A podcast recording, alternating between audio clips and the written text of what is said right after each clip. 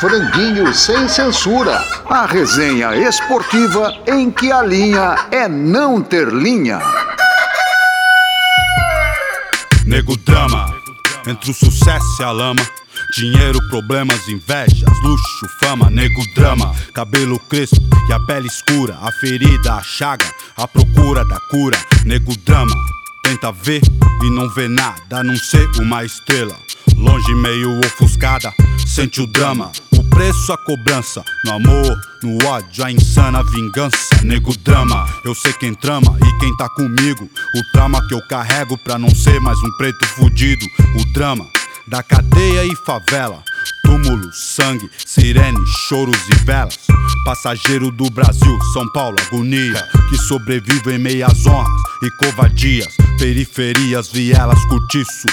Você deve estar tá pensando que você tem a ver com isso desde o início. Hoje no Franguinho vamos ouvir Mano Brown, um dos maiores poetas de toda a história brasileira.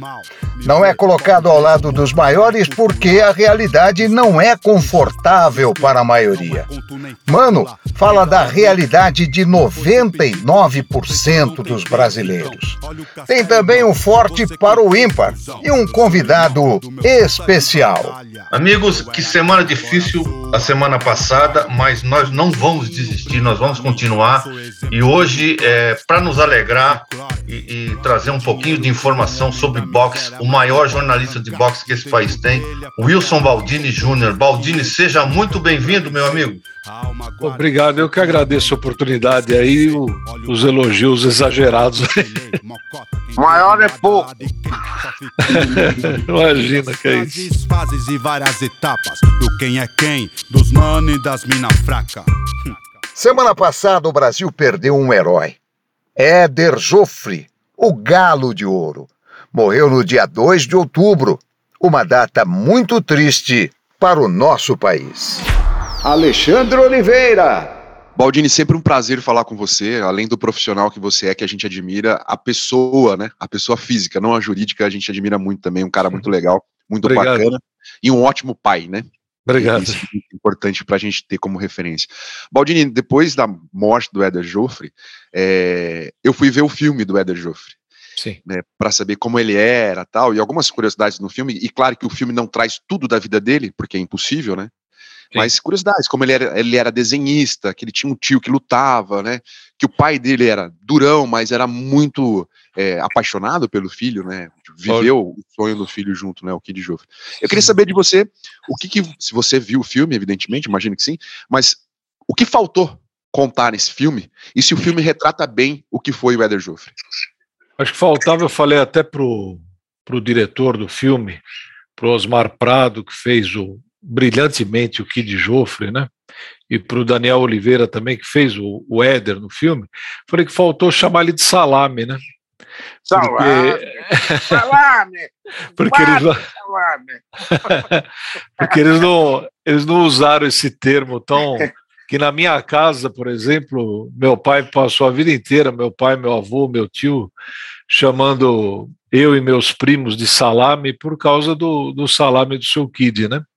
Mas falando, deixando brincadeira de lado, mas é, eu acho que o, o filme ele é, ele é romanceado, né? Evidentemente, é, tem, tem ali algumas coisas que não são é, é, verdadeiras, não, não, não que sejam mentirosas, não é isso, mas são adaptadas, né, evidentemente, mas eu acho que para quem não conhecia o, o Éder, eu acho que é uma obra que mostra, pelo menos apresenta, né? O, o Éder, porque ele merecia isso. Eu acho que, por exemplo, o, o documentário é, Quebrando a Cara, né? É, Hugo Giorgetti. Do Hugo Giorgetti é muito mais. É, Também acho. Né, assim, representa muito mais. Também mais, acho. Né? É, para quem, quem conheceu o Éder, né? Eu, eu por exemplo, eu, eu acompanhei o Éder Joffre muito pouco, né? Como, como, como pessoa, né? Como fã, né? Mas como eu tive meu pai que era publicitário da TV Tupi e ele vendia as lutas do, do, do Éder Joffre é, para passar na TV Tupi, né? A parte e meu pai assistia às lutas e torcia para o Éder não, não, acabar logo a luta, porque se passasse do quarto assalto, o valor pago pelo patrocinador era um, se terminasse até o terceiro, o pagamento era outro, e meu pai recebia comissão, então ele ficava gritando na televisão: para, Éder, não, não bate, não, segura, agarra, tal, papai. Então, para mim era. É, é, é, eu, eu acompanhei pouco o Éder, né? Mas ao mesmo tempo, com as histórias da, da minha família, ele se transformou não só num, num ídolo, mas quase como um, uma pessoa da família, né? Eu cheguei a falar isso para ele várias vezes, né? E falei para o filho Marcel e para a filha André no, no, no, no velório, né? Na segunda-feira, que mas sem fugir da sua pergunta, Ale, desculpe, mas é que envolve muita coisa, né? O, o Éder Joffre não foi apenas um, um ídolo para mim, né? Ele foi uma, uma, uma, uma, referência mesmo, né? E meu pai, eu sempre, quando eu virei jornalista e fui entrevistar o Éder a primeira vez, ele falou para mim, ó, você se prepara, coloca uma roupa mais ou menos, porque você vai entrevistar uma lenda, não é uma pessoa normal. Hélio Alcântara. Aliás, Baldini, me permitam um depoimento que é o seguinte: eu nasci em 56, então eu peguei como criança a repercussão das apresentações do Éder Joffre e, e também a repercussão dos feitos do Ademar Ferreira da Silva e da Maria Esther Bueno. Quer dizer, e esses três, para mim, eram naquela época, na minha cabeça, no espírito infantil, é, os caras que representavam, vamos dizer assim, o, o orgulho do esporte brasileiro, né? Sem dúvida. primeira metade dos anos 60. Helio, e eu acho que. Oi. Você me permite? Só incluir o Vlamir nessa turma aí, né? Opa, claro, do basquete. Diabo loiro! Sim. E, mas isso na primeira metade dos anos 60, é, eu acho que acabava transcendendo a área esportiva, vamos dizer assim, o universo esportivo. Era, parecia muito mais assim uma coisa do orgulho nacional, é, o exemplo de competência, de talento de alguma superioridade né, em relação ao mundo, que é aquela coisa que até faz lembrar o complexo de vira-lata do Nelson Rodrigues. Olha aqui, nós também somos, ou sabemos ser grandes. Né? Eu sentia muito isso. É, eu, o que eu acho é que, é, além disso, né, e o Éder provou que ele, o Ademar, a Marista Bueno, o Pelé, o, depois mais para frente um pouco, o Emerson, claro.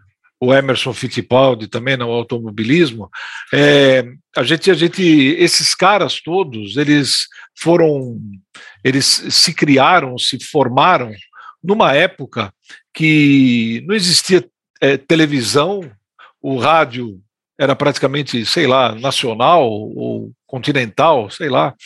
E eles até hoje são endeusados é, nos seus mundos, das suas modalidades, né? O, o Éder, ele, eu fui em 33 lutas internacionais, né? E todas, com todas as pessoas que eu perguntei do boxe, é, antigas e atuais, quando eu falava que era do Brasil, eles não falavam em outra pessoa, não sei, Éder Joffre, né? E ele parou de lutar há 46 anos. Né? É parou da de... lenda, né? É. Torico Duarte. O Lucas Mendes, se eu não me engano, foi entrevistar o Mike Tyson quando o Mike Tyson estava surgindo. E o Mike Tyson tem um arquivo na cabeça é. de lutadores de boxe. É impressionante.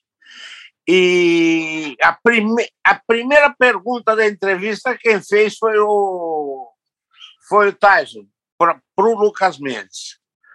Como é que está o Éder Jove? É, é, é porque o, o, o Éder, ele, o, o Tyson, ele tinha o Cus D'Amato, Bill Cato, o Jim Jacobs, que eram os empresários, esses caras compraram todas as imagens em preto e branco que existem no box no mundo. Né? É todas as imagens do mundo eram do Bill Cato, depois ele acabou doando para a ESPN americana, né? E o Tyson tinha, ele assistia essas imagens na casa do Cruz D'Amato, né? Lá perto de, de Nova York, né?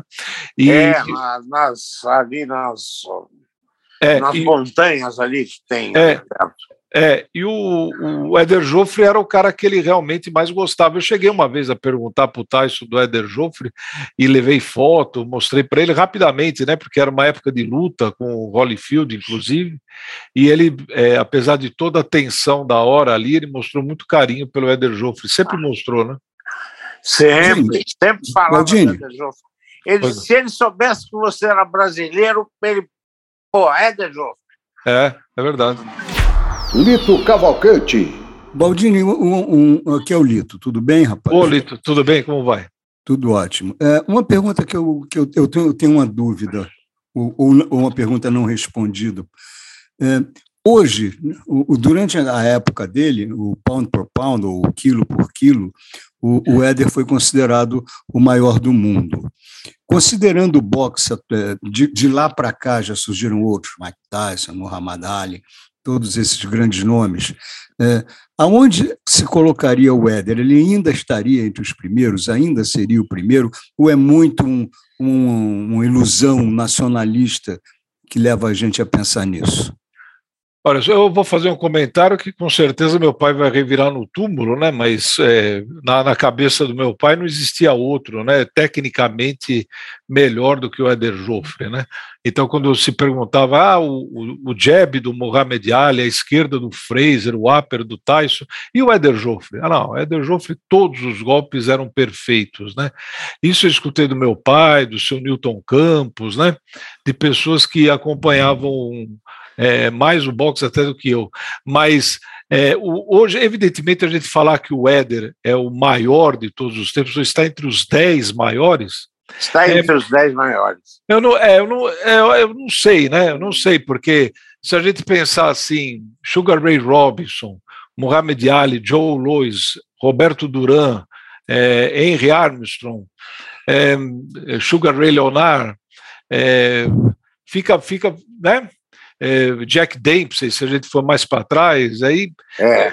fica, fica muito. O boxe tem muita gente, muita gente, mas é, o que eu posso dizer é o seguinte: é, todas as listas que aparecem do, da história do boxe que eu acompanho, e eu vejo isso diariamente, né? Estou sempre tentando acompanhar.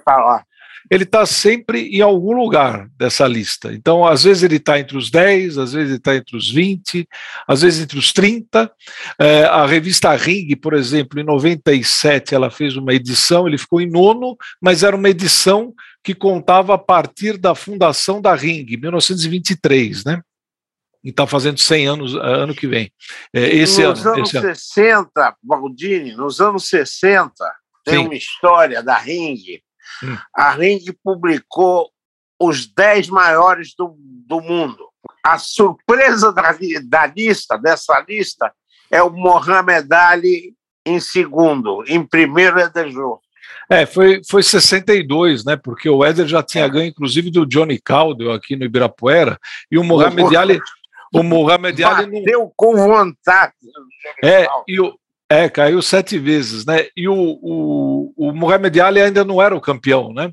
Não, é, não era o campeão, mas estava surgindo. Mas, evidentemente, ainda era brasileiro. Clay, né? Ainda era Cassius Clay. E, o, o, evidentemente, um brasileiro, na década de 60, peso galo. E na sua avaliação pessoal, Baldini, onde você colocaria ele? Olha, eu, é, eu sou muito ruim para fazer lista, né? Mas é eu, eu acho que, por exemplo, aqui na América, do, na América Latina, se a gente pegar Roberto Duran, Júlio César Chaves, Carlos Monzon e o Éder e o Alexis Arguello, esses cinco, eles precisam entrar em algum lugar aí na lista dos, dos 20, pelo menos, né? De todos os tempos. Né? Isso, se a gente juntar todas as categorias, é muita gente mesmo. Eu acho que, é, tecnicamente, tecnicamente, o Éder fica entre os cinco primeiros, tecnicamente. Tecnicamente, né? A, a aplicação do golpe, movimentação e tudo, poder de encaixe, ele fica entre os cinco. Agora. Pegada. Pegada. Agora, se você juntar tudo, como foram as carreiras de certas, certos lutadores, aí o Éder fica um pouco para trás. A Ring, o, o, o, fundador da Ring, ele falou que o Éder era o mini Sugar Ray Robinson. Né? Ele era o mini Sugar Ray Robinson, o branco Sugar Ray Robinson, né, na época. e para ter uma ideia de como o Éder era tratado. Mas aí, quando a Ring faz uma análise total da carreira do Éder, aí eles dizem que faltou um maior é, é, um confronto com grandes lutadores mexicanos, né? É, que depois surgiram mais para frente um pouco, porque o Éder para de lutar de 66 a 69, né? Porque é. ele fica desiludido por causa do peso, por causa da morte do irmão, e aí ele volta a lutar em, em 69, né? Então, esse período que ele ficou parado, que ele tinha 30 anos de idade, segundo o pessoal da Ring, é, contou contra o Éder, né? Mas eu acho que entre os 20, entre os 20 de todos os tempos, ele está. Outro dia me perguntaram se o Éder, é, hoje em dia, se ele lutasse hoje em dia, né? Hoje em dia, o campeão dos galos é o Naoya Inoue, um japonês. O apelido dele é Monstro. Ele é um fenômeno. Né? Até o pessoal, a, a filha do Éder Geoffrey, um dia ficou brava comigo, a Andrea, porque eu falei que o Éder, o Inoue e Éder, quem venceria? Ela falou: como é que você fica comparando meu pai ao, a esse japonês? E Pepe não pode comparar meu pai. Eu falei: não, é um papel de jornalista que eu estou fazendo. Eu não estou dizendo que ele é melhor que o Éder, mas ele é um, ele é um monstro de lutador, o japonês. Mas Hoje, se pegasse o Éder de, de 1960, 61, 62, colocasse na frente do Inoue, seria uma das maiores lutas da história, mas eu acho que o Éder ganharia assim mesmo, né? Então, é, é, eu ainda ainda o Éder está com certeza entre os 15 e 20 é, da história do boxe, juntando todas as categorias. Agora, Baldini, me diga uma coisa: você acha que toda essa imagem, toda essa herança do Éder foi desperdiçada pelo boxe nacional? Não houve um aproveitamento que deveria, ou realmente o boxe estava destinado, é, por suas características de combate, a, a, a perder a relevância? Não, o, o Lito, vou dizer uma coisa para você. O brasileiro, ele não gosta do, do esporte, ele gosta de um vencedor.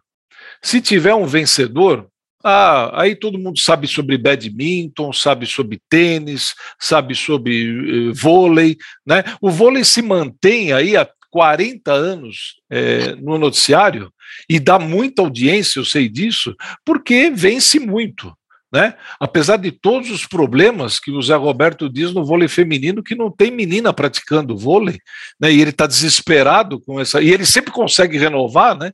apesar de todos os problemas. O Ale sabe muito mais de vôlei, eu não sei absolutamente nada, mas é, o vôlei se mantém. Né? O tênis, ele teve o Guga e não soube aproveitar.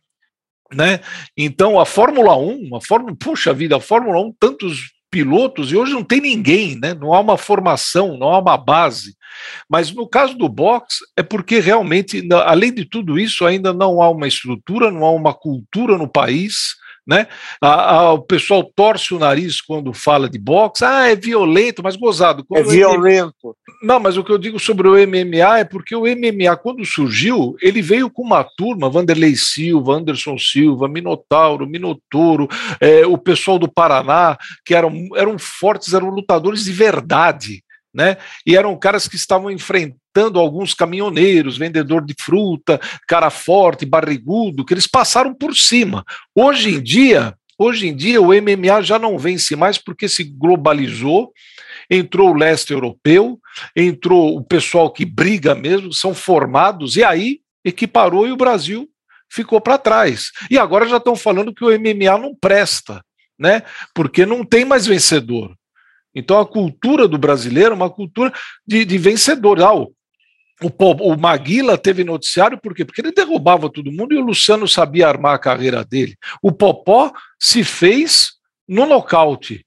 Né? Agora, ninguém falou do Patrick Teixeira, ninguém falou do Sertão, ninguém fala do Esquiva Falcão, ninguém fala do Yamaguchi. Por quê? Porque não são lutadores de impacto, não são caras que se vendem, né? Infelizmente. Então, o boxe hoje está colocado para trás porque é, é, não há um interesse do, do, do, público em acompanhar o esporte, seja ele se é o Naoi Inoue eu acompanho, e tem outras pessoas que acompanham também, mas muito pouco, muito pouco. O brasileiro, em geral, ele quer saber do vencedor e sobre futebol. O Brasil, no, nos últimos 18 meses, é, perdeu é, quatro pessoas de extrema importância para o boxe, é, insuperáveis e insubstituíveis, né? Então foi o seu Pepe, lá de Santos, um empresário que ajudava demais o boxe, amador, profissional, que era amigo do seu Kid Joffre, que faleceu, infelizmente, por causa da Covid. É, depois a gente perdeu o Miguel de Oliveira, né? É, Exatamente, que a gente não citou aqui. Exato, quase no final do ano, um, um cara que era importantíssimo também para o boxe na, na, no trabalho que ele fazia como treinador. Perdemos o seu Newton Campos, né, no começo do ano, que aí foi realmente um nocaute para todo mundo, apesar de toda a idade dele. É, ele, aos 92 anos, ele foi no aeroporto de Guarulhos, no embarque e no desembarque da Rose Volante, quando ela foi disputar o título, me deu uma bronca. Ô, Baldi, você não está aqui? Eu falei, senhor Newton, eu estou trabalhando. Mas você devia estar tá aqui. Eu falei, mas eu não deu, senhor Newton. Aí ele ficou bravo comigo, com 92 anos de idade, faz uma falta enorme. Ele era agora, ótimo. E agora perdemos, perdemos o Éder, que estava doente, evidentemente, mas é, a gente sente demais e o box está tá órfão. O que é e o que é, clara e salgada, cabe em um olho e pesa uma tonelada, tem sabor de mar Pode ser discreta, inquilina da dor, morada predileta, na calada ela vem, refém da vingança, irmã do desespero, rival da esperança. Pode ser causada por vermes imundanas e o espinho da flor, cruel que você ama, amante do drama, vem pra minha cama por querer. Sem me perguntar, me fez sofrer. E eu que me julguei forte, eu que me senti serei fraco quando outras delas vi. Se o barato é louco e o processo é lento no momento, deixa eu caminhar contra o vento. Que adianta eu ser durão e o coração ser vulnerável? O vento não, ele é suave, mas é frio e implacável. Par ou ímpar? Quem joga mais? Renato Maurício Prado pergunta: Pedro ou Matheus Cunha? Luiz Carlos Quartarolo. Amigos, na verdade, acho que não dá para pensar muito, não. Entre Pedro e Matheus Cunha, Sou mais o atacante do Flamengo. Eu acho que ele tem mais recursos, sabe jogar dentro e fora da área. O Matheus Cunha, para mim, é um trombador, né? É um jogador que atua na Europa, ganha alguns pontos com o Tite por causa disso, mas para mim o Pedro é muito melhor que ele. Ailton Amalfi. É, nesse para o ímpar, dois centroavantões, camisas nove de antigamente. Acho o Pedro muito melhor e eu acho que o Pedro já garantiu a vaga. Eu acho que o Matheus Cunha já era para 2022. Tchau, Matheus Cunha. Apesar de todo o lobby que já fizeram para você na, na, grande mídia, é Pedro. Fácil. Louco, é, mais, eu, mais eu, lobby eu, que o Pedro tem? Tá louco. É, eu vou com o Amalfi, é, mas eu acho que o Pedro, ele é mais técnico, é, decisivo, ele é calmo. É um negócio que me impressiona no Pedro. Ele é calmo dentro da área e letal, né? Ele, ele faz gol, ele, simplesmente ele faz gol, ele é decisivo. O Matheus Cunha, eu acho que ele é um, um, ótimo jogador, mas eu ainda vejo assim, falta uma lapidação, né? Falta um, tem um caminho mais, assim, talvez, não sei se vai ser íngreme ou não, mas é um, é um caminho que eu acho que o Pedro, o Pedro já percorreu esse caminho. Uh, e mesmo assim, tecnicamente, eu prefiro o Pedro. É, só desviando um pouquinho da, da, da, da do paro ímpar, né, da escolher um ou outro, de pensando na cabeça do Tite. O Richardson deve ir para a seleção, deve ser até titular da Copa. Hum. Mas eu acho que o Matheus Cunha é mais diferente do Richardson do que o Pedro é do Richardson. Então, assim, numa cabeça de treinador, talvez seria mais interessante ter um centroavante com uma característica um pouco diferente. Mas também acho que o Pedro vai para a Copa e por merecimento. O Matheus Cunha aproveitou muito bem a oportunidade que ele teve nos Jogos Olímpicos, né, de Tóquio, é. que o Pedro não foi, porque o Flamengo não liberou. Então ele foi bem e tal, mas nos últimos amistosos, as últimas oportunidades, ele não foi bem. E o Pedro jogou, sei lá, 45 minutos e já fez gol, né? E, é. e, e contou com uma ajuda do grupo, né? Se você vê a comemoração do gol, assim, é, os jogadores foram em cima dele, é, o Neymar falou que ia procurar ele o tempo todo, então é, é, isso aí é meio que ponto ponto batido. E eu também escolho o Pedro, porque ele é, ele é mais fazedor de gol, ele tem um, é, opções, né, leque de opções dentro da área que o Matheus Cunha não tem. Tem que acreditar. Desde cedo a mãe da gente fala assim, filho, por você ser preto, você tem que ser duas vezes melhor. Aí passado alguns anos eu pensei, como fazer duas vezes melhor? Se você está pelo menos 100 vezes atrasado. pela escravidão, pela história, pelo preconceito, pelos traumas, pelas psicoses, por tudo que aconteceu. Duas vezes melhor como. Ou melhora, ou ser o melhor, ou é o pior de uma vez. Sempre foi assim. Você vai escolher o que estiver mais perto de você, o que estiver dentro da sua realidade. Você vai ser duas vezes melhor como. Quem inventou isso aí? Quem foi o pilantra que inventou isso aí? Acorda pra vida, rapaz. Com a palavra, Walter Casagrande Júnior. Pode acreditar. Casão falou? Tá falado. Fala pessoal do Franguinho Sem Censura, beleza? Hoje eu vou contar uma mini história para vocês. A história se chama A Rainha Má, disfarçada de fake princesa, e o capitão frustrado e fracassado que não disfarça ser um sapo. É essa a minha história. A fake princesa, ela voltou a atacar é, de um modo preconceituoso em relação a religiões, mentindo, ela criando um clima é, completamente absurdo para tentar justificar as grosserias do bolso sapo. Né? Então, o que ela está dizendo? Que, a, que a, as grosserias do, do sapo é porque está tendo uma guerra é, espiritual. Gente, isso aí é tentar fazer as pessoas de idiota, é tentar enganar, sabe? É manipular a mente das pessoas. Cara, o sapo é grosso porque ele é grosso, porque ele é homofóbico, ele é preconceituoso, racista, machista, agressor de mulher. Isso não tem nada de guerra espiritual. Isso é uma questão de personalidade dele, de caráter dele. Ele é uma pessoa grosseira, mal educada e muito perversa. E essa fake princesa, ela está se revelando uma das piores pessoas dessa campanha, né? Ela passou à frente de todas as outras pessoas que eram piores que ela, na minha opinião, tipo os filhos do, do Bolso Sapo, os parceiros, né, os apoiadores. Essa fake princesa, ela passou, ela está fazendo um trabalho sujo, o, o, o trabalho mais sujo está sendo feito por ela, na minha opinião, até mais sujo do que o Carlos, que é o manipulador do gabinete do ódio, né?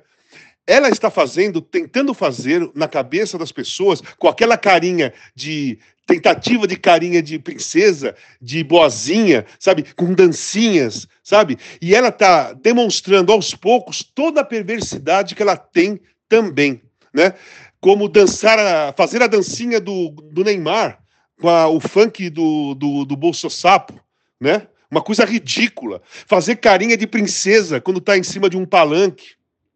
Falar que tem guerra espiritual. Quer dizer, para ela, ou é, ela está tentando fazer com que as pessoas achem que o Bolso Sapo é uma maravilha.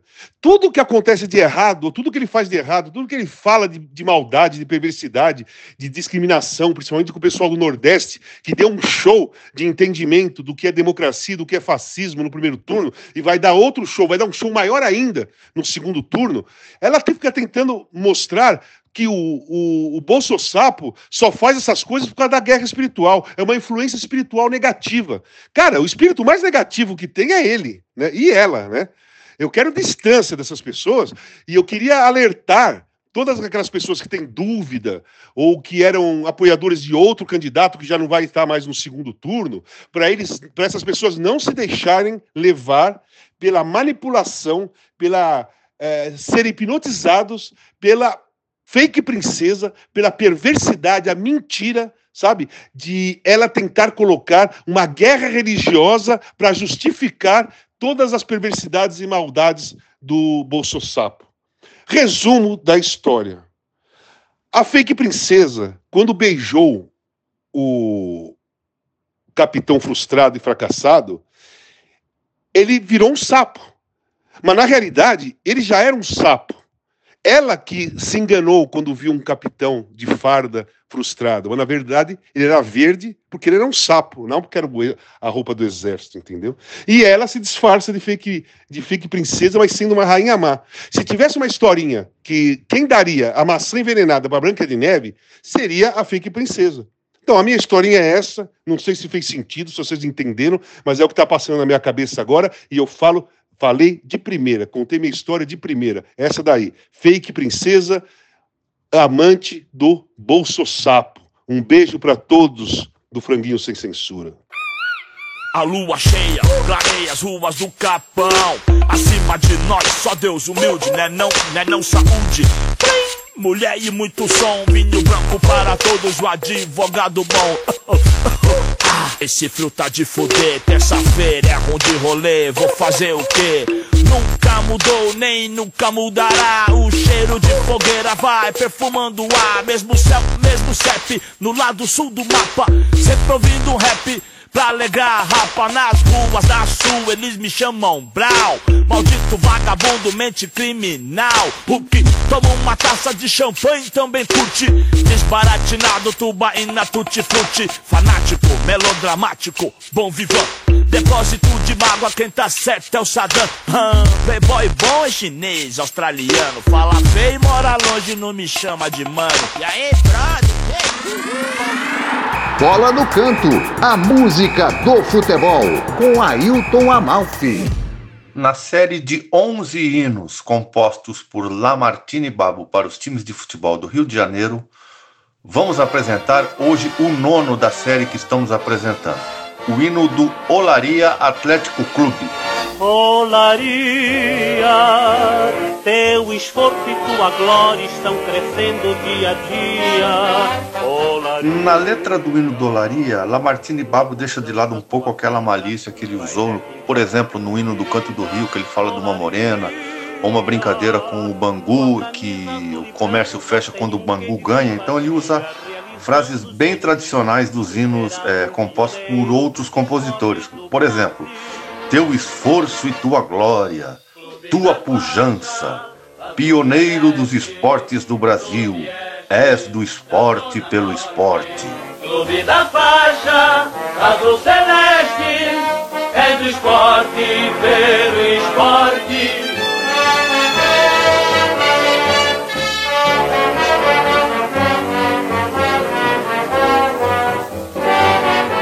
Como reza a lenda que Lamartine Babo compôs os hinos em um dia ou em uma semana, há divergências a respeito, talvez no hino do Olaria ele já estivesse um pouco cansado.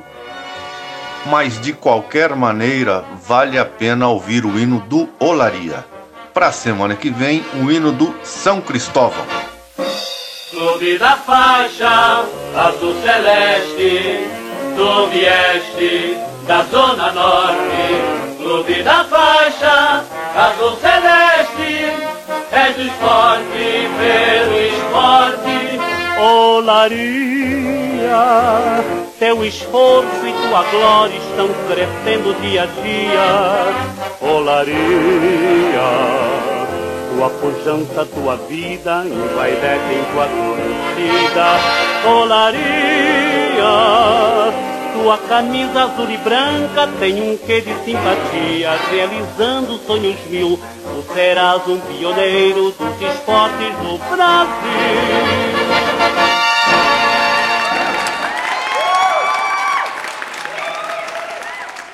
Do goleiro ao ponta esquerda, escale o seu time de todos os tempos.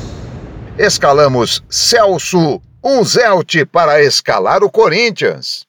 Ah, aqui é o sotaque, é do Milton Neves, mas quem está falando é o Celso Zelt, atendendo a um pedido do amigo Ailton Amalfi. Eu vou mandar o meu do goleiro ao ponta esquerda. E esse do goleiro ao ponta esquerda é do meu time ou do nosso time, dependendo de quem estiver ouvindo, o glorioso Esporte Clube Corinthians Paulista. Então, para aqueles que me acusam de saudosista, eu de cara já escalo alguém dos tempos atuais o Cássio, que tecnicamente pode não ser, e acho até que não é, um Gilmar dos Santos Neves, mas com os seus milagres já ganhou um lugar no coração do corintiano, inclusive pela importância de seus títulos. Então já dou a camisa para o Cássio, camisa que durante muito tempo eu dei para o Gilmar. Na lateral direita, posição que mudou muito, o meu titular é o Zé Maria, embora reconheça que no conceito atual de lateral, o melhor seria o Fagner. Mas o meu lateral direito ainda é marcador de ponta. Então, vai o Super Zé.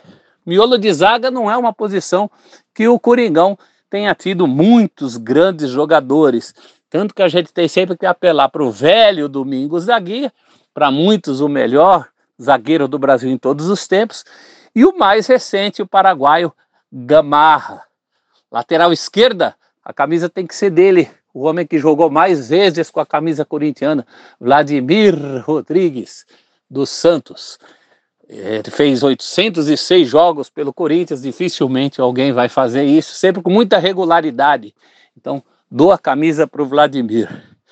Um volante só, o velho e bom Roberto Belangeiro, do quarto centenário, que, segundo muitos adversários maledicentes, nem parecia corintiano, de tanto que jogava com classe em uma posição geralmente destacada muito pela raça, pelo chegar junto.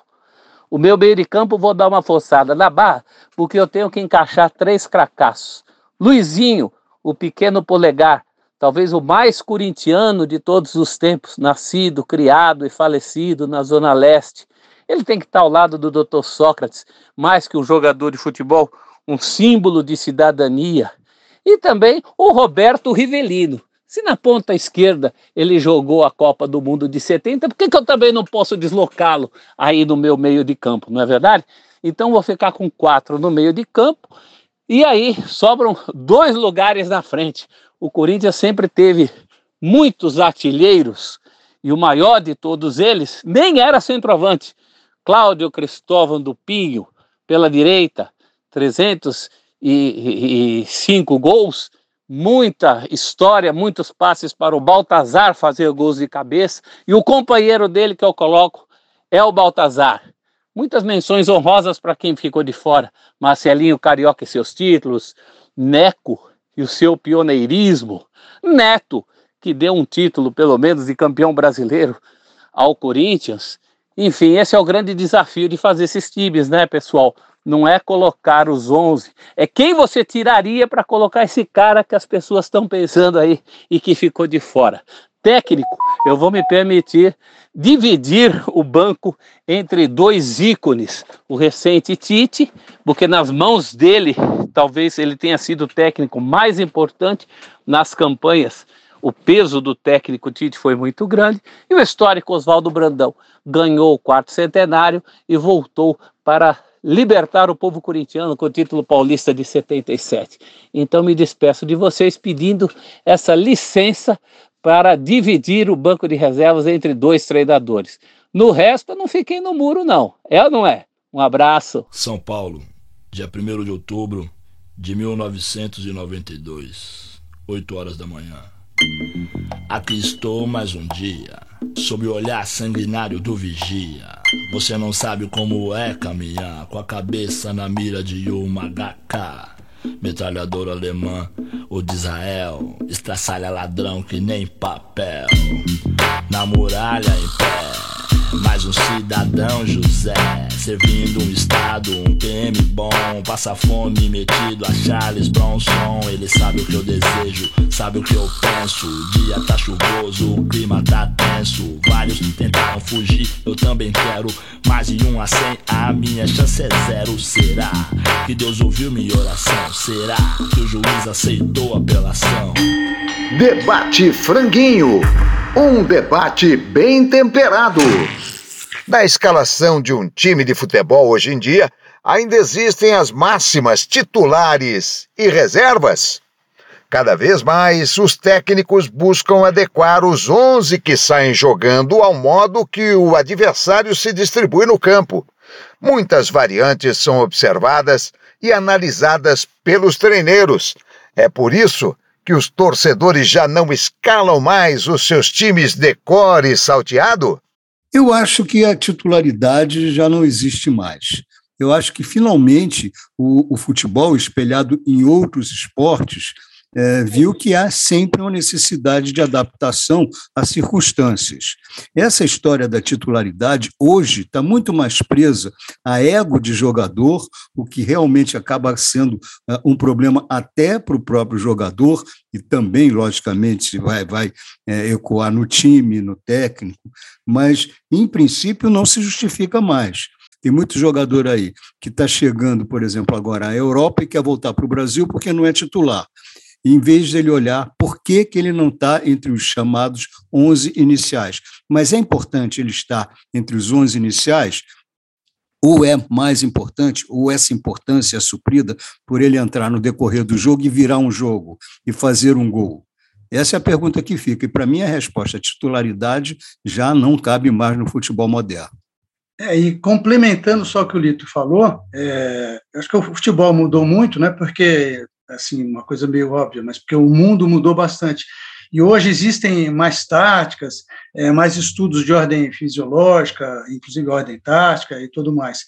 É, é tudo muito refinado, né, na base do computador, os dados todos tal. E aquela coisa que a gente tinha no passado dos números que definiam as posições, também não tem mais. Né? O 5 era o volantão, o 10 era o ponta de lança, o 7 era o ponta direita, então as posições nem são mais essas, né? não se fala mais isso. É, então, acho que essa coisa da titularidade a que o Lito se referiu também tem isso, quer dizer, de acordo com o adversário, o técnico muda o jogador porque tem um estilo X, o outro tem um estilo Y, Y então, é, eu acho também, concordo com o Lito, não tem mais isso, é, mudou bastante. É, como a gente falou do futebol moderno, a gente já teve até quadros aqui, ódio eterno ao futebol moderno, mas isso eu não tenho, não tenho ódio, não, acho que está certíssimo. O futebol é diferente, as coisas mudaram, e os técnicos, muitos são enganadores, mas muitos, muitos são estudiosos e estudam o adversário. Falam, olha, vou ter que mudar aqui porque ele tem é. jogador do time adversário tem uma característica tal, vou mudar aqui, vou mexer. Então, como nós temos o Quartarolo aqui no nosso programa, a gente, eu cansei de ouvir o Quartarolo está na pedra, do goleiro ao ponto esquerda. Isso não existe uhum. mais, né? Como uhum. vocês falaram. E eu acho Tinha a vinheta, né, Amalfi? A vinheta, é. E não tem volta. Eu acho que é isso mesmo. E, está certo. Concordo com todo mundo. É uma questão é, de mudança de forma de jogar, né? Porque hoje o jogo é muito mais físico do que era nos anos 80, né? Para não ir tão longe. Né, o jogador corre muito mais, né? De 10 a 15 quilômetros o jogador de meio campo é, faz durante uma partida. E, e, o jogo tem muito mais contato físico, então o jogador se desgasta muito mais. Então você precisa ter um volume muito maior. É, o, acho que o Amalfi que falou, né? Eu não sei quem falou, desculpa, mas é, em outras modalidades, isso acontece com muito mais frequência. Basquete, por exemplo, né, tem até prêmio para o sexto homem, né, que é o primeiro reserva que sempre entra. Claro, é outra dinâmica, mas eu acho que o futebol de campo é, tende a ficar muito mais parecido com o futebol de salão, né, o futsal, porque o futsal tem é, é, quartetos, joga por quartetos. Entra um quarteto, sai, joga cinco minutos, joga outro, porque precisa de dinâmica né, precisa de dinâmica. É claro que o futebol de campo tem uma limitação de cinco alterações hoje em dia, né, depois da pandemia. Mas a questão física vai mudar ainda mais, né? E, e eu acho que a transformação da substituição vai levar o fator físico a, né, mais extremo ainda para dar mais é, combate dentro de campo, talvez competitividade dentro de campo. É uma movimentação que não pode parar dentro de campo e isso todos os técnicos já perceberam. Eu, particularmente, ainda acho que há os titulares e há os reservas, aqueles que é, fazem o time jogar e aqueles que ajudam apenas o time não perder. É, quando o time está muito bem, entrosado, num momento maior, você normalmente sabe o time que vai jogar. É claro que o técnico hoje em dia tem mais opções, pode mudar até cinco jogadores durante a partida. Houve uma época lá nos primórdios do futebol, até 62, que você entrava com 11, tinha que sair com aquele 11. Jogador contundido ia fazer número, se pudesse ainda ficar em pé lá no ataque. E muitos, inclusive, decidiram títulos mesmo contundidos e jogando no ataque, porque eram defensores, se contundiam, mas não podiam sair de campo. Era o tal de fazer número. Hoje isso raramente voltará a acontecer. Pode ser de uma vez ou outra aí, mas é preciso muita coisa acontecer para que um jogador contundido que esteja encostado no gramado faça um gol de decisão que continue participando do jogo. Acho que nesse aspecto melhorou e ao mesmo tempo o técnico pode ter mais estratégias, mudar o time, mudar até a forma de jogar, taticamente falando. Mas a verdade é que se há um time muito forte disputando títulos, por exemplo, o Palmeiras, hoje todo mundo sabe mais ou menos o time do Palmeiras. É o Everton, Marcos Rocha, Murilo Gomes e Piquerez, Danilo, Zé Rafael e Scarpa, Dudu, Rony. Quando o Veiga estava jogando, era ele que completava esse time. Agora tem sido o Mike, mas o Wesley também já entrou. Ou seja, tem muito titular já definido nesse time do Palmeiras é, vitorioso. É assim hoje. 60% dos jovens de periferia sem antecedentes criminais já sofreram violência policial. A cada quatro pessoas mortas pela polícia, três são negras. Nas universidades brasileiras, apenas 2% dos alunos são negros.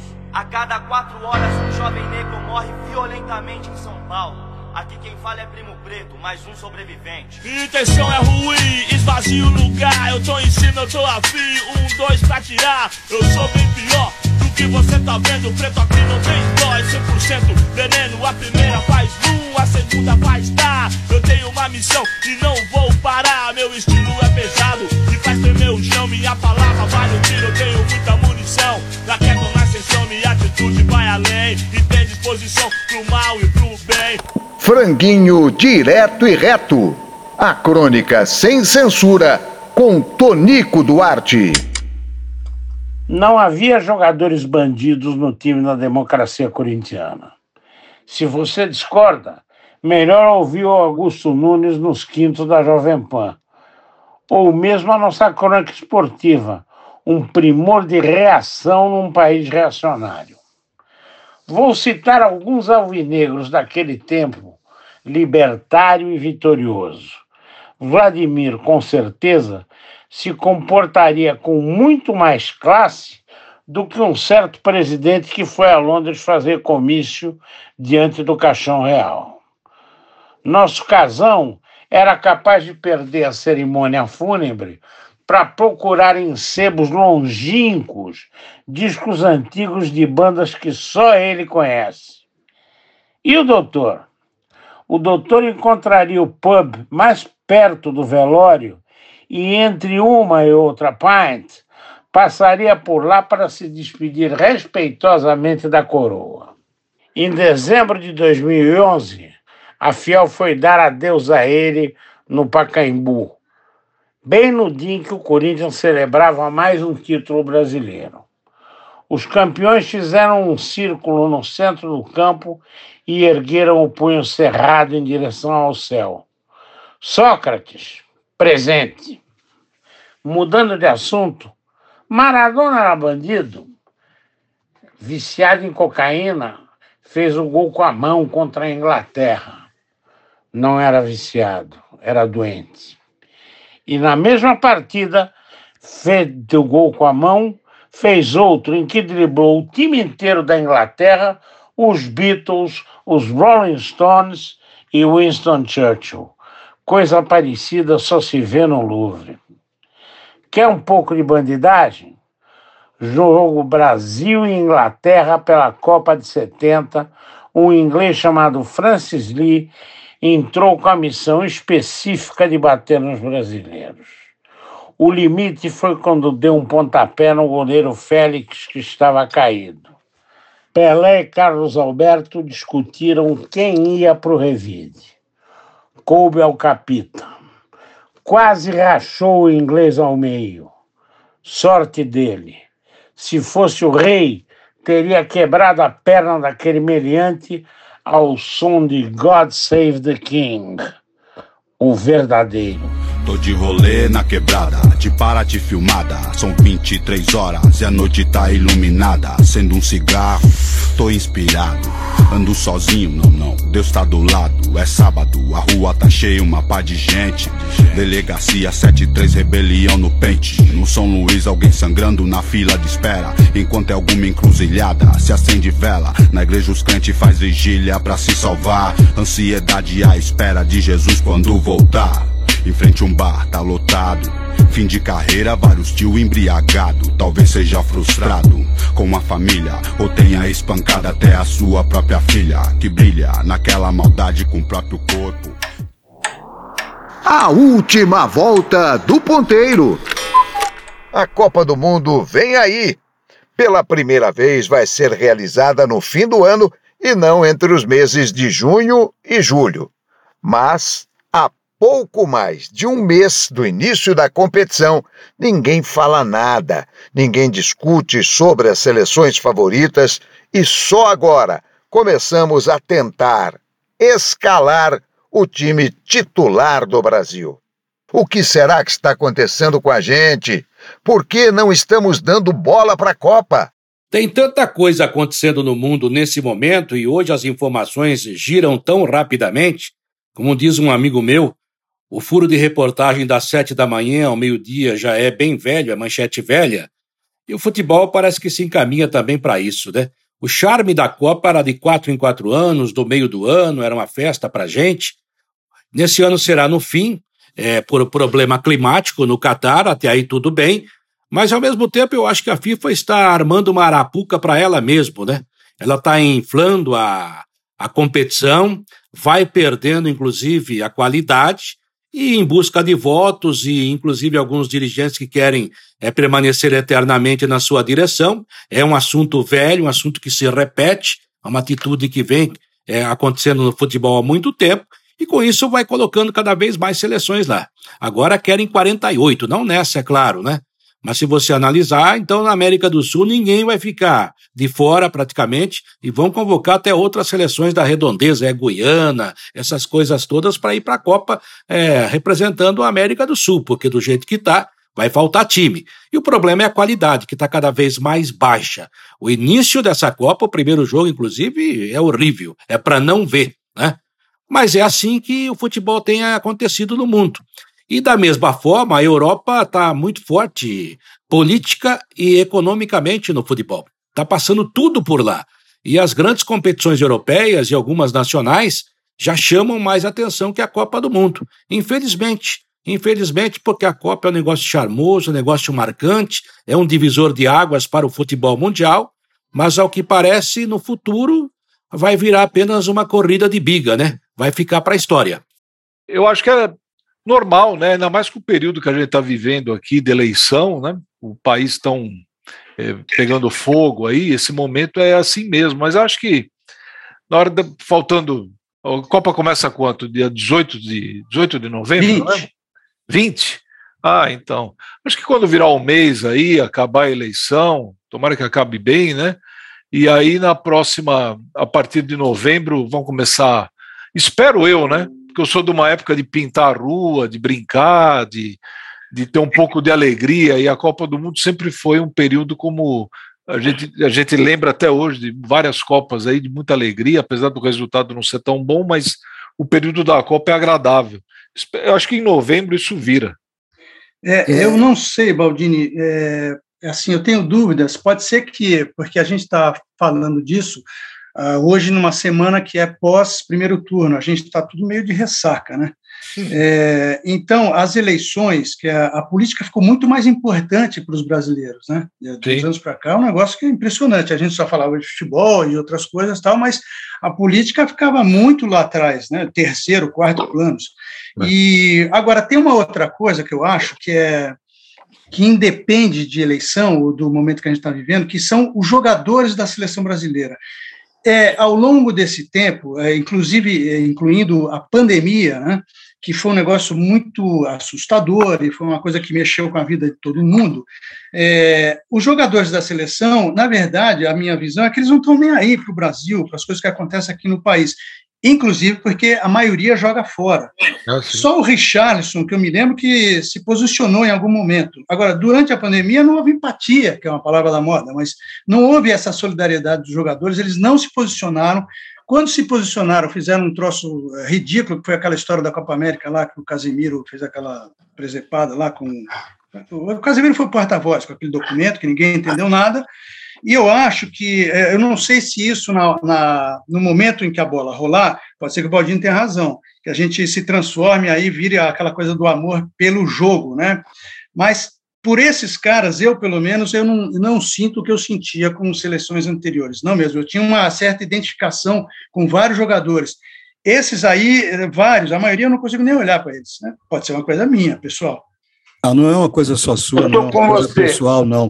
É, o que acontece também, é, a gente teve a, a como você falou, é, estamos num momento aí que a, a população está muito, muito mais politizada do que estava antes teve a mudança de, de, de, época da Copa, que acaba influindo, sim, e principalmente, eu acho que para nós brasileiros, é, teve o fato da camisa da seleção, a amarelinha, ter sido apropriada por uma, vamos dizer, uma facção da, da, da política, por um Isso lado da política. Isso, de certa forma, afastou muita gente dessa camisa. Afastou, afastou demais, demais. Chega a ver é, repulsa, ah, não uso mais essa camisa por isso ou por aquilo, outros, de outro lado, não tiram mais essa camisa, e perdeu totalmente a conotação de ser um símbolo do futebol nacional. E no momento também não está tendo a alegria que o futebol precisa, a alegria de que o futebol se alimenta, por causa da situação tanto nacional quanto internacional que a gente vive. É, eu, a, a, exceção, acho que foi falado aqui, do Richarlison, né? eu não tenho simpatia por nenhum desses jogadores. Eu lembro da Copa América, de, foi 2020, não? Que foi no Brasil, que a, a gente ficou numa ansiedade por um manifesto dos jogadores, né? Que aceitaram fazer a Copa América. Foi 2020 ou 2021? Eu já estou. 21, né? 2020, né?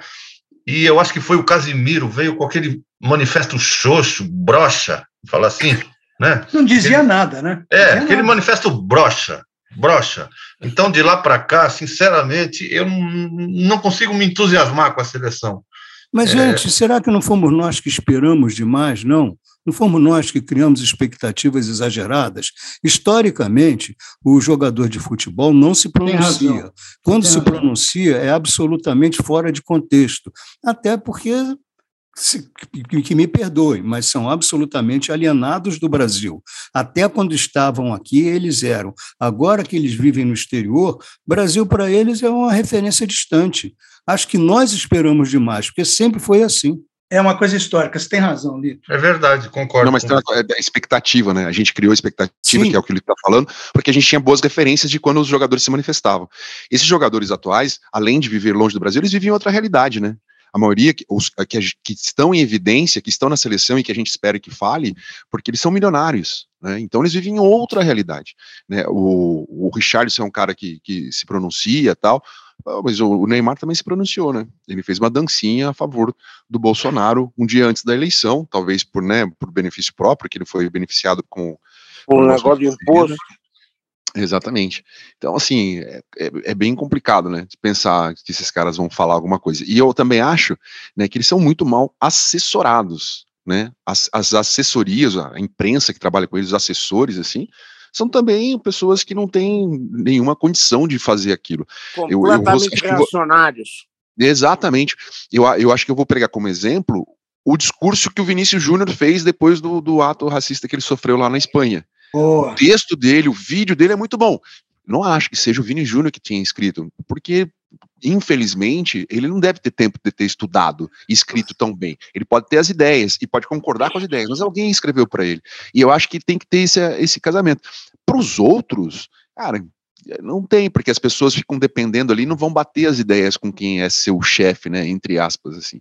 Então a gente, a gente, criou muita expectativa, porque a gente viveu uma época de democracia corintiana, Exatamente. com com Casa Grande, a gente esperava algo mais grandioso. Para eles não interessa, porque eles estão vivendo em outra realidade. É, a democracia, na verdade, a democracia corintiana, na verdade, é exceção.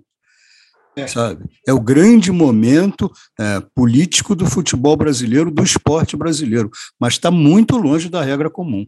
Eu, só, eu, eu, queria só falar uma coisinha, até para o lado das crianças, né? A gente está analisando o, talvez a faixa etária da gente, aí um pouco mais para trás tal, mas eu vejo também, eu não tenho mais filho tão pequeno, mas é, eu vejo sobrinhos e filhos de, de, de amigos.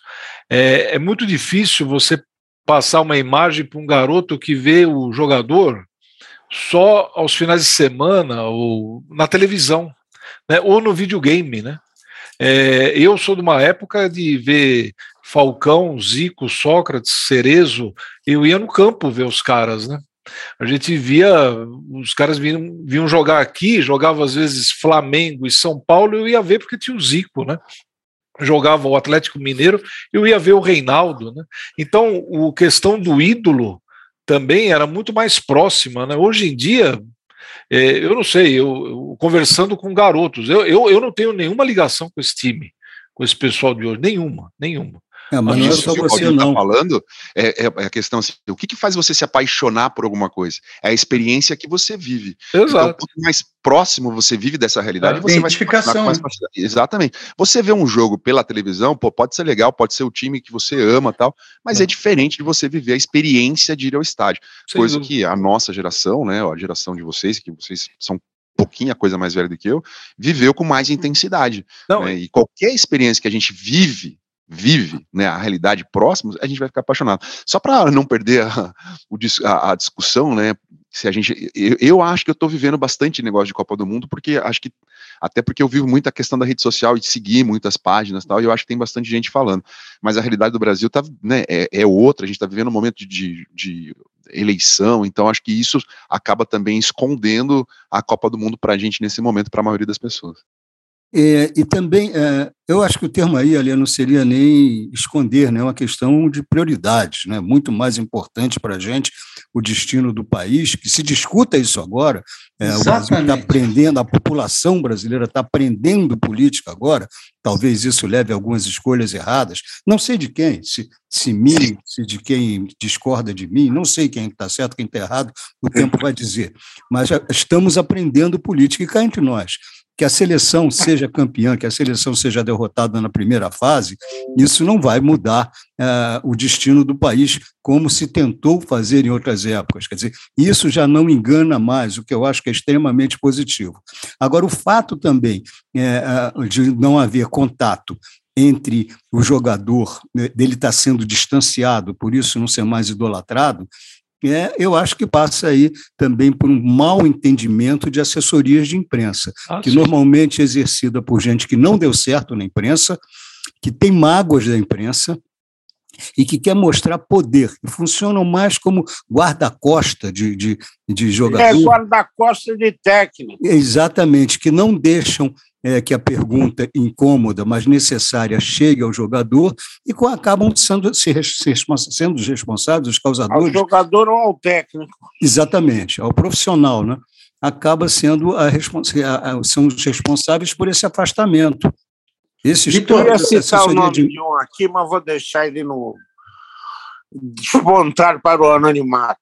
É, mas, o, é, o é, Tonico é, Lito, só, só, complementando o que você falou agora, Lito, tem uma, acho que tem uma percepção do povo brasileiro, em geral, em geral, do, do, do povo que está ferrado, né? De, de olhar para esses jogadores e pensar, bom, esses caras já estão com a vida resolvida, eu preciso cuidar do meu dia a dia, eu tô, tô numa situação difícil, né? Quer dizer, o cara, estou fazendo um exercício de imaginação nem tanto, mas é, eu, esses caras estão resolvidos, eu não vou sofrer por eles. Verdade, verdade, concordo plenamente com você. Mesmo porque eles não sofrem pela gente. Né? Eu só queria dizer uma coisa que eu tenho que sair correndo. Eu sou do tempo que o manifesto era imbrochável. e olha, eu estou vendo uma notícia, eu estou vendo uma notícia aqui, eu estou com vocês, mas estou vendo uma notícia que eu acho que vale. Vale. Manda! Um beijo para as mulheres do.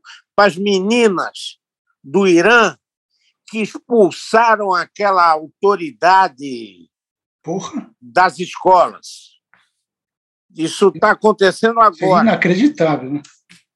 As meninas do Irã estão indo sem véu para a escola. Que legal, que legal, que legal. Sabe? Que legal. Viva a mulherada iraniana. É, viva, viva a força da união. É. E você, amigo que nos acompanha, uh, gostaria de deixar para você um, um aviso. É, no próximo, na próxima edição do Franguinho Sem Censura, a de número 75, nós vamos entrar a fundo no caso de Robinho, que foi condenado pela justiça italiana por estupro, e essa justiça italiana acaba de pedir a extradição do Robinho, ele que já foi um ídolo seu, meu, de todos nós nós vamos entrar a fundo nesse assunto que traz um pouco mais de vergonha para o nosso esporte. O franguinho está terminando. Semana que vem estaremos de volta. Abraço. Um homem na estrada recomeça a sua vida, sua finalidade, a sua liberdade que foi perdida, subtraída e quer provar a si mesmo que realmente mudou, que se recuperou e quer viver em paz, não olhar para trás, dizer ao crime nunca mais, pois sua infância não foi um mar de rosas não na FEBEM. Lembranças dolorosas então, sim. Ganhar dinheiro, ficar rico enfim. Muitos morreram sim, sonhando alto assim. Me digam quem é feliz, quem não se desespera. Vendo nascer seu filho no berço da miséria. Um lugar onde só tinham como atração o bar e o cadombré pra se tomar a benção. Esse é o palco da história que por mim será contado. O homem na estrada. Ah, Franguinho sem censura. A resenha esportiva em que a linha é não ter linha.